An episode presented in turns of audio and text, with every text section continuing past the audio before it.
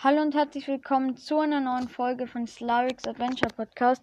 In dieser Folge gibt es den Part 3 vom Master Modus, aber bevor ich damit anfange, wollte ich noch nur kurz sagen, dass das Intro noch nicht ganz fertig ist, weil ich hatte ja gesagt, ich möchte ein bisschen mehr Musik in die Folgen einbauen.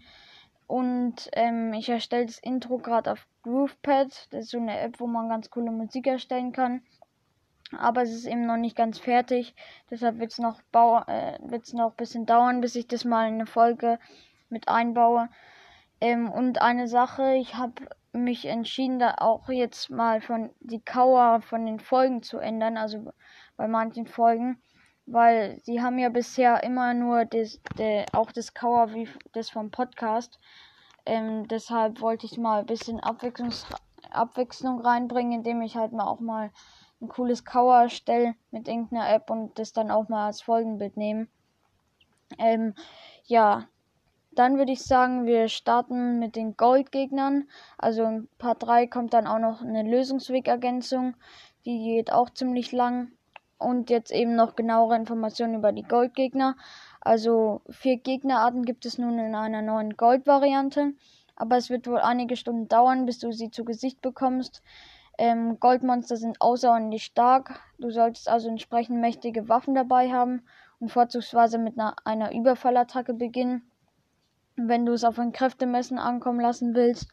Ähm, und wie bei silbernen Monstern besteht eben die Chance, dass sie hochwertige Gegenstände, wie zum Beispiel Sternsplitter, hinterlassen. Ich weiß jetzt nicht, ob damit nur der goldene Leune gemeint ist äh, oder alle halt, weil ich habe jetzt nur beim silbernen Leuen oder halt jetzt wahrscheinlich beim goldenen Leuen auch äh, erlebt, dass sie Sternsplitter hinterlassen.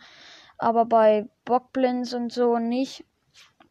Aber vielleicht wird, ändert sich sich ja beim, zum Beispiel beim goldenen, goldenen Moblin, dass der dann einen Sternsplitter auch hinterlassen kann, wenn er stirbt. Ähm, ja, das weiß ich jetzt auch nicht so ganz genau. Aber dann zu den genauen LP-Werten. Also der goldene Bockblin hat 1080 LP, der goldene Moblin 1620 LP, der goldene Exalfus 1296 LP und der goldene Leune, ratet mal wie viel der hat, der hat sogar ganze 7500 LP.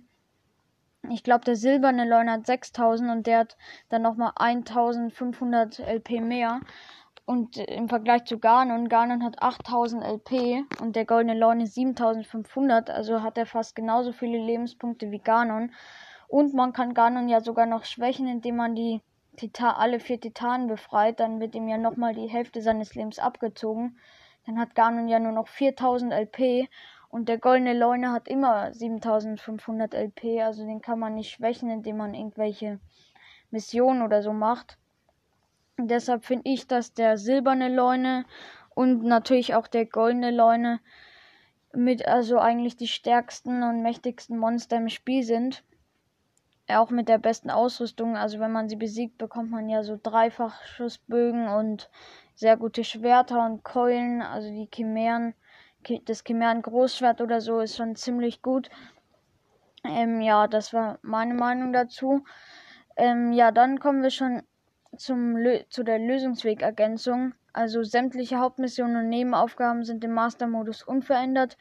Ähm, nur die Schwierigkeit ist aufgrund gefährlicherer Gegner und dieser neuen Schützen auf schwebenden Flug-Octorok-Plattformen potenziell größer. Bei, äh, zu, den, zu diesen Flug-Octorok-Plattformen gibt es mehr in Part 4. Und es gibt allerdings zwei Situationen, in denen zusätzliche Hinweise hilfreich sind. Einmal zum Prolog, also das vergessene Plateau, und zu Imper die Weise. Das sind ja beides so Hauptaufgaben.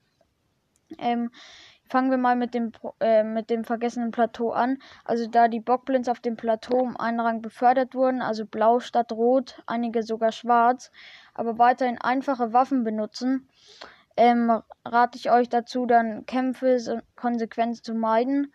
Also ist am besten dann nicht alle Gegner dazu bekämpfen, sondern einfach Kämpfe zu meiden, solange du sie nicht mit einer Überfallattacke sofort beenden kannst. Ähm, nimm dir die Zeit am besten auch noch auf dem Weg zu den Fischreien jene Kisten, jene Kisten zu plündern, die dich mit verschiedenen starken Nahkampfwaffen, Bögen und Pfeilen versorgen. Ähm, auf der Ebene südöstlich der Zitadelle der Zeit ist auch noch ein Leune stationiert. Um den solltest du am besten einen ganz großen Bogen machen. Äh, du kannst trotzdem alle Bockblins umgehen. Ähm, aber selbst an jenen, die zwischen dir und dem Turm stehen, kommst du mit einem Sprint im richtigen Moment vorbei. Also eigentlich musst du auf dem vergessenen Plateau gar nicht kämpfen, sondern kannst sofort zum Turm hin, hin sprinten, um den zu aktivieren und so. Ähm, und äh, ein warnender Hinweis noch, die Nano-Wächter im äh, Soke und dem Maonu Ouno-Schrein oder ich weiß jetzt nicht, wie man den ausspricht, äh, die man im normalen Modus mit einer Attacke lahmlegen kann, sind nun ziemlich harte Nüsse. Äh, wenn, wenn du vor der Begegnung also keine anständigen Waffen eingesammelt hast, also wenn du immer noch so Routen besitzt oder so, äh, dürften sie ein, ziemlich schwer zu knacken sein.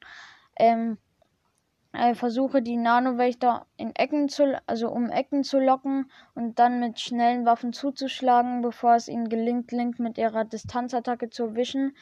Ähm, Module können sich dabei auch als nützlich erweisen.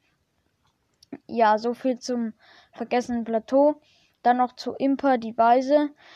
Wenn du einen Spieldurchgang mit allen 120 Schreien, allen Erinnerungen und allen vier Titanen planst oder so das Gewa oder sogar das gewaltige Unterfangen von hundertprozentiger Komplettierung in Angriff nehmen willst, weil auf der Karte steht ja auch, wie viel Prozent des Spiels du schon ab abgeschlossen hast, ähm, dann wäre es ratsam, so wenige Gegner wie möglich zu töten und die Titanen so lange zurückzustellen, bis du alle anderen Aktivitäten erledigt hast. Als Breath of the Wild zählt insgeheim, wie viele Gegner bestimmter Arten äh, im Großen und Ganzen alle bewaffneten Feinde sowie halt Boss- und Endgegner Link besiegt hat. Und immer wenn diese Summe festgelegte Grenzwerte erreicht, werden Fe Feinde um einen Rang hochgestuft, also von blau zu schwarz, von schwarz zu silbern und schließlich auch von silbern zu golden. Ähm, das Ausschalten lästiger Stahlmonster bei Nacht, äh, der gelegentliche Bockblin oder Moblin fallen dabei nicht groß ins Gewicht, aber die Dezimierung von Bossgegnern oder oder die Eliminierung der Garn- und Fluchvarianten steigern den verborgenen Weltlevelzähler ganz erheblich. Den habe ich ja auch schon ein paar Mal angesprochen. Ähm, dieser geheime Wert ist allerdings sowohl Segen als auch Fluch, der, der im Laufe der Zeit für bessere Beute von besiegten Monstern und entsprechender Schatzkisten sorgt. Äh, trotzdem solltest du aber alle optionalen Bossgegner und die Titanen bis zum Ende aufschieben, wenn du dir das Leben nicht unnötig schwer machen willst. Äh, am besten solltest du dich lieber auf andere Aktivitäten konzentrieren, wie Türme, Schreine, Nebenaufgaben oder Erkundung der Welt. Auch den Jägerbandenteil der Gerudo-Handlung solltest du vielleicht zurückstellen, weil wenn du ihn abschließt, könnte es auf deiner Reise häufiger zu Überfallen durch zu Überfällen durch Mitglieder der Bande kommen, weil dann ähm, erscheinen die ja manchmal einfach zufällig irgendwo und greifen dich an. Das ist nicht so gut. Aber andererseits könntest du es dir natürlich auch zur Aufgabe machen, jeden Angreifer, den du unter, dem du unterwegs begegnest, ins Jenseits zu befördern, falls du dich der Herausforderung stellen möchtest, Hyrule von seiner gefährlichsten Seite dann kennenzulernen. Die Entscheidung liegt eigentlich ganz bei dir. Ähm, ja, so viel nochmal zu der Lösungswegergänzung. Ja, ich würde sagen, das war's jetzt mit Part 3. Ich schau kurz nach, wie lange die Aufnahme schon läuft. 8 Minuten und 50 Sekunden jetzt. Also das war jetzt bisher, glaube ich, der kürzeste Part, wenn ich jetzt nicht noch lange herumrede. Ähm, ja, dann würde ich sagen, ich hoffe, ihr seid auch in der nächsten Folge wieder mit dabei. Und bis dann. Ciao.